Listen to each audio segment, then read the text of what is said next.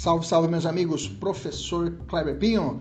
Vem aqui passar uma dica rápida para você sobre o crime de advocacia administrativa.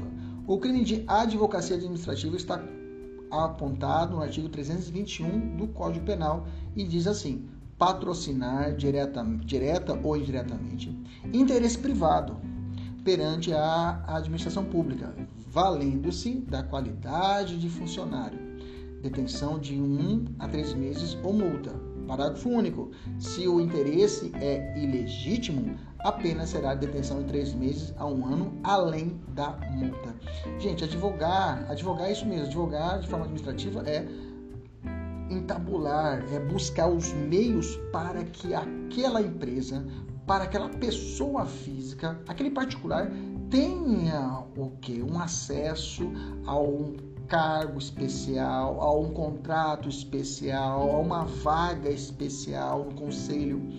Intermedia direto, não, eu quero esse sujeito aqui nesse, nessa vaga, nesse conselho determinado. Isso foi até imputado ao ex-presidente Lula, né? Uma situação de advocacia administrativa, que ele indicava, eu quero nesse conselho aqui, fulano de tal. Então, nesse caso, eu tenho a hipótese de advocacia administrativa. Vamos fazer uma questãozinha aqui é, da OCP, agora de 2020, está prevista como crime a conduta de patrocinar direto ou indiretamente interesse privado perante a administração pública, valendo-se da qualidade de funcionário público, de funcionário.